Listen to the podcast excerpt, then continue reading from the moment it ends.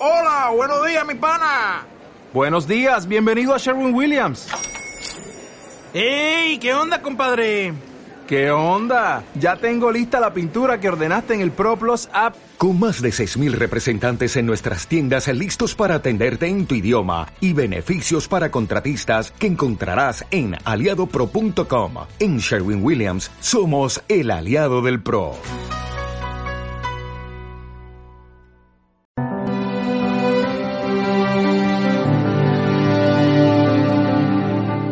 Los juegos y en el deporte existen unas reglas propias, cada uno las suyas, que limita mucho las posibilidades de acción. Por ejemplo, si pensamos en el ajedrez, pues cada ficha puede mover según unas reglas preestablecidas y el peón no puede avanzar en horizontal, solo puede avanzar dos casillas al salir o una casilla hacia adelante. Y solo en diagonal si es para comer a otra ficha.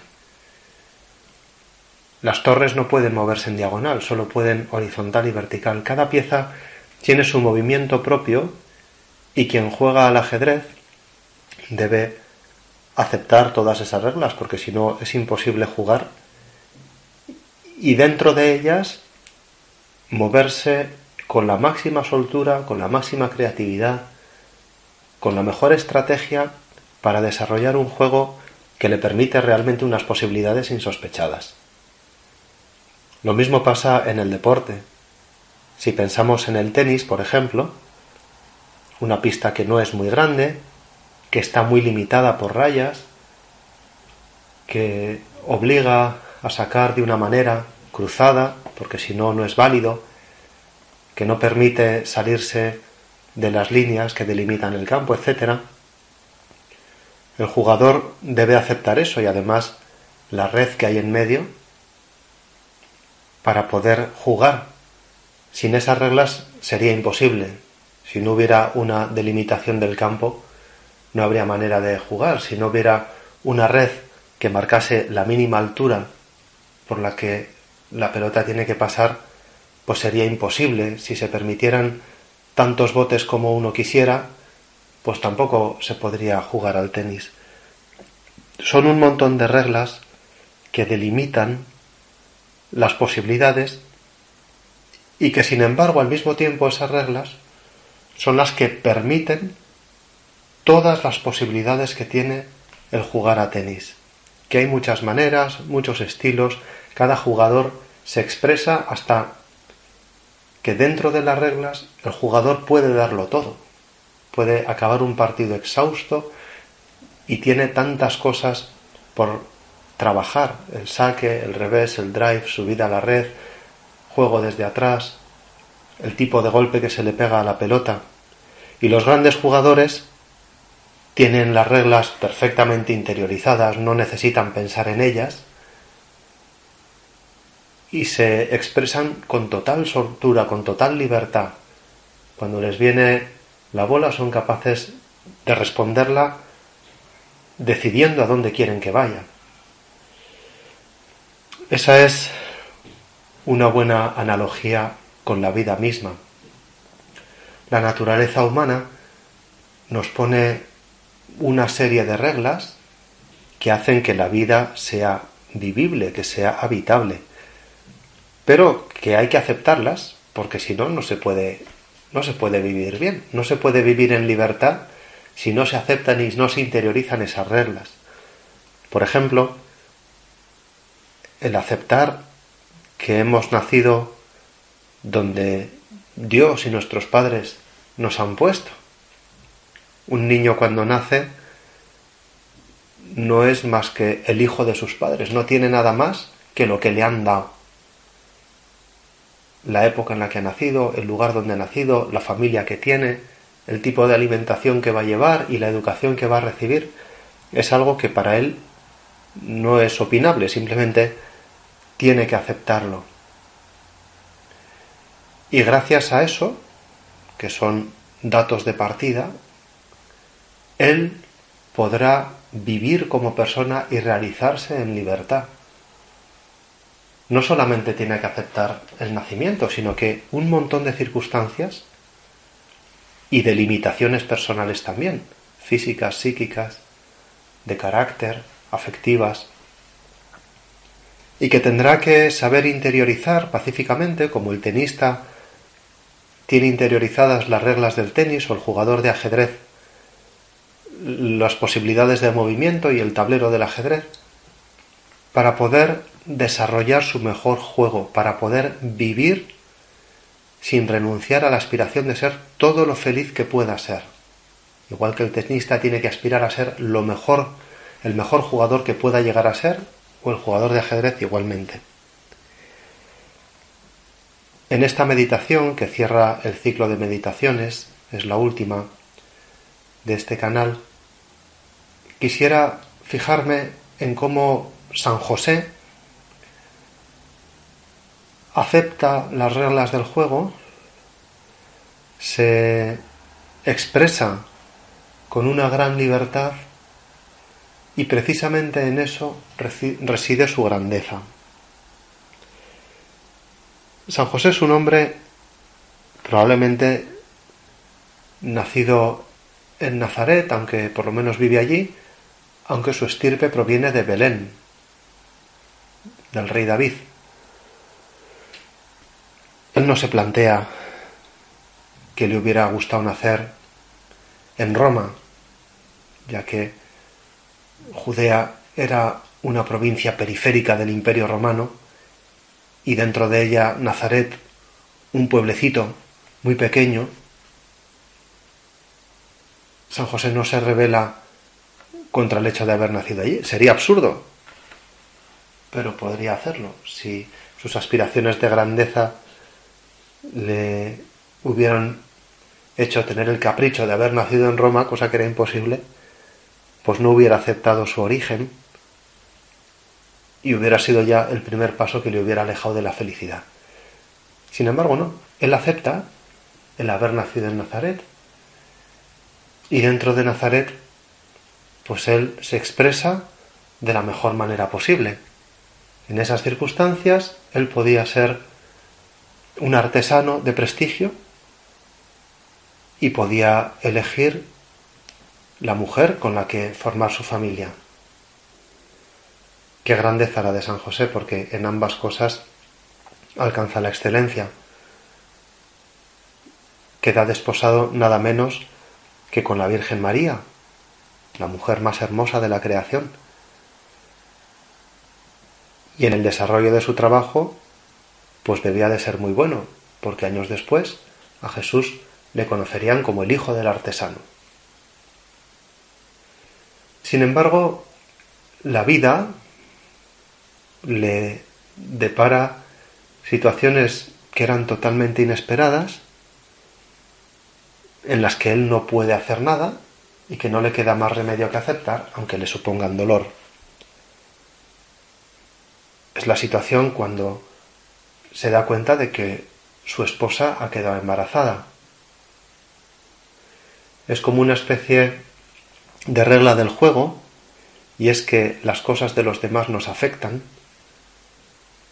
que seguramente a él le hubiera gustado que fuera de otra manera, al menos en aquel momento, mientras no sabía nada, y además le sorprende que mm, la Virgen no le dice nada. Y sin embargo San José vuelve a expresarse a sí mismo con la grandeza de quien tiene la gran libertad de espíritu de no pensar mal de aquella mujer. Hacía falta tener un corazón muy grande y con una capacidad infinita de confiar en la que había elegido por esposa, porque decir mi esposa ha quedado embarazada y no pensar mal, sabiendo que no había quedado embarazada de él, claro. A él le lleva a pensar que Dios habría tenido su parte en aquello, aunque no sabía explicarlo, que si María no le dice nada, será porque no le tenía que decir, y sin consentir un mal pensamiento de ella, decide aceptar la circunstancia y tomar una decisión de libertad, irse, desaparecer a costa de su honra, porque claro, todo el pueblo pensaría que había sido él quien había dejado embarazada a su esposa y se había marchado, la había dejado sola. San José nunca podría volver a Nazaret. Esa acción requiere una gran libertad porque no está llevado ni por la cobardía ni por el rencor, sino por el amor. Es un amor que incluso cuando no entiende, le lleva a jugarse todo su prestigio por no mancillar la honra de su mujer. Grandeza de San José que nos deja asombrados. Ojalá pudiéramos nosotros actuar así con la gente, tener tal confianza en ellos que antes de pensar mal, no ya de criticar, sino antes de pensar mal siquiera, nos jugásemos todo nuestro prestigio en favor de ellos. ¿Cuánto mejoraría el mundo si cambiásemos la sospecha por la confianza, si tuviéramos la libertad de espíritu de cortar los malos pensamientos cuando nos falta información, confiar en la gente y saber perder nosotros, que es lo que hace San José. Entonces, de una manera sutil, en sueños, un ángel del Señor le dice que no tema recibir a María. Una vez más, la vida le pone en unas circunstancias difíciles, porque tomar la decisión de abandonar a María evidentemente había sido dura y dolorosa. Sin duda San José había sido libre de hacerlo, pero no sin llorar. Le tuvo que costar abandonar a la mujer que tanto quería. Y entonces cuando el ángel le da la explicación, por una parte se llena de paz y de gozo porque efectivamente había acertado. María no había hecho nada malo, todo lo contrario. Ella había estado totalmente disponible para los planes de Dios, había aceptado a Dios en su vida por encima de José, igual que José había aceptado a Dios en su vida por encima de María. Pero ahora el ángel le pide que la reciba en su casa. Y San José no lo duda. Tiene la libertad que da la humildad de saber rectificar, de volver para atrás, una decisión tomada con dolor, es posible también volverla atrás cuando cambia la información. Y entonces vuelve donde María, la recibe en su casa y le cuenta que ya ha sido informado por el ángel y que acepta gustosísimamente esos planes que Dios ha tenido con la Virgen sin consultarle a él. Otra vez la libertad consiste en aceptar lo que me viene de Dios y de la vida misma y tratar de expresarme en mi, mejor versión, con el mayor amor posible. Claro, esto en el caso de San José es una heroicidad detrás de otra. Pero pienso que en el caso de la vida de todos nosotros, existen esas situaciones en las que la vida nos pide confianza, en la que Dios actúa a través de otros sin pedirnos permiso, pero que nos compromete, y donde se espera que seamos lo suficientemente libres como para aceptar. A veces el rebelarnos, el manifestar el mal carácter, el huir, que son, suelen ser habitualmente reacciones provocadas por el miedo, es lo que nos quita libertad. No somos capaces de aceptar las circunstancias familiares que, que no nos gustan, que nos son contrarias, nos sentimos atacados porque no se nos consulta, porque no se cuenta con nosotros en decisiones que nos afectan y que sí, nos hacen daño pero que constituyen como las reglas del juego de la vida en la que nos tenemos que expresar con libertad. Cada ocasión, incluso aunque comporte sufrimiento, es una oportunidad que tenemos de afirmar el amor. Muchas veces con dolor o con llanto, pero sin dejar de amar, sin odio, sin rencor, sin suspicacias, sin rebeliones tontas, a veces con enfado, pero con enfado proporcionado. Nunca sin amor. No hay circunstancia de nuestra vida en la que no podamos amar.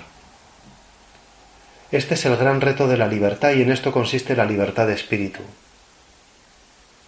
Y además es un amor que ha de estar muchas veces por encima de la norma. por encima de lo correcto. El amor es más importante que la corrección. El amor supera la justicia. El gran San José, a partir de ese momento, obedece a una vida en la que le pasan cosas y se cuenta con él pero sin pedirle permiso.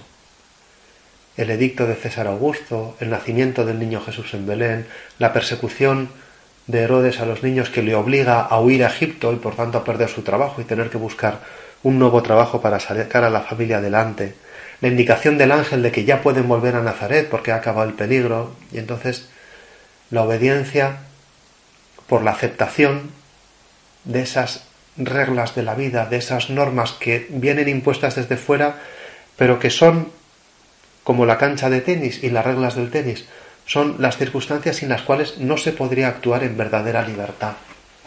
La verdadera libertad, lo que manifiesta, como se manifiesta muchas veces es amando en la limitación. Por eso la libertad también tiene una nostalgia de infinito. Al final esa libertad nos trasciende, nos hace pensar en Dios, nos hace vivir de la esperanza de que un día tendremos a Dios sin cansancio y sin descanso, no habrá más limitación para el amor. Pero mientras la vida esté llena de restricciones, el amor es el reto de nuestra libertad. Y por eso muchos días delante del sagrario nuestro modo de oración ha de ser, Señor, soy capaz de amar en estas circunstancias, dime cómo. Cuando familiarmente vengan maldadas, cuando en el trabajo uno se encuentra incómodo, cuando sin que uno haya tomado decisiones, las hayan tomado por él, o le afecten cosas que son de la vida de otros, y sin embargo se espera de él una respuesta. Delante del sagrario, ante Jesucristo en la Eucaristía, la convicción, el punto de partida, el principio tiene que ser, Señor, en estas circunstancias también soy capaz de amar. A esta persona también soy capaz de amarle. Tengo que reaccionar con temple, carácter, virtudes. Tengo que aceptar las reglas de la vida que van por ahí, no las pongo yo. No puedo esperar a que cambien las reglas del tenis para poder jugar bien a tenis. Tampoco puedo esperar a que cambien las reglas de mi vida para poder amar. Las reglas del tenis no las pone el tenista, se las han puesto a él. Las reglas de nuestra vida tampoco las ponemos nosotros, nos las ponen la vida misma y los demás muchas veces. Y ahí la libertad está en aceptar y en aceptar con buen corazón. Y luego vienen las conquistas, Después aprendemos, como el tenista aprende a jugar mejor de revés, aprende a jugar mejor de volea, somos más eficientes en la conquista de las metas, pero primero hay que aceptar la altura de la red, las dimensiones del campo, el saque es cruzado, solo puede dar un bote, se le golpea con la raqueta. Si no, no hay tenis. Tengamos esa madurez interior de saber que la vida es un regalo que se nos ha dado y con la vida las circunstancias y muchas de las relaciones que tenemos y las cosas que nos afectan y las personas que influyen en nosotros. Son el campo. Y que eso no nos impida soñar. Precisamente porque tenemos un campo de tenis podemos jugar a tenis. Porque tenemos esa limitación, ese campo está delimitado. Por eso podemos jugar soñando con ser un gran tenista, una persona muy libre, capaz de amar en esas circunstancias. Me puedo hacer disponible. Por eso he de luchar contra las tendencias de mi corazón, contra las consecuencias del miedo, contra todo aquello que me paraliza, que me impide amar, que me agarrota. Y contar con la gracia de Dios. Señor, en estas circunstancias puedo amar también. Aunque parece que no, parece que no hay luz al final del túnel, pero sí, sí que la hay. También puedo amar ahí. Por eso también hemos de saber que todos los sufrimientos que nos vienen por amor son manifestaciones de libertad. Lo que somos capaces de sufrir sin que se nos envenene el corazón es lo que somos capaces de amar. Esa es la piedra de toque de nuestra libertad. En eso, claro, los santos son ejemplarísimos. Hemos estado hablando de San José. De San José no sabemos lo que hizo en su vida, solo sabemos lo que aceptó. Y podemos imaginar que lo aceptó con buen corazón, siempre al servicio de su mujer, de su hijo. Aceptó pasarle el oficio a Jesús y que Jesús tuviera el prestigio de él. Luego ya no sabemos cuál era su técnica para trabajar, cuáles eran sus grandes dotes, si tenía habilidades sociales o no las tenía. Sabemos que la libertad de San José se ha expresado fundamentalmente en la amorosa aceptación de las cosas que le han tocado, sin pedirle permiso. Y luego lo que él se ha expresado por voluntad propia, sabemos que lo ha, hecho, soñando con la excelencia. Se casó con la mejor mujer que se podía casar. Ejercitó su trabajo de la mejor manera que lo sabía hacer. Qué contento debió de vivir San José. Y con cuánta paz murió. Murió acompañado de María y de Jesús. Por eso es el patrón de la buena muerte. Qué buen modelo para nuestra vida, para nuestras circunstancias, que seguramente no serán tan exigentes como las suyas, pero efectivamente todos tenemos cosas de los demás que nos afectan y que parece que nos limitan, y de hecho nos limitan, como una raya limita el campo de tenis. Pero pidámosle a nuestro santo patrón que aprendamos a ver en esas limitaciones justamente la posibilidad de expresarnos con nuestra máxima libertad. Justamente la limitación de las reglas del tenis son las que permiten jugar a tenis bien. Santa María, que de eso también ha tenido mucho, porque su vida ha, consistido más en aceptar que en conquistar, nos puede ayudar y nos puede enseñar el camino de la paz interior a través de la aceptación. Así sea.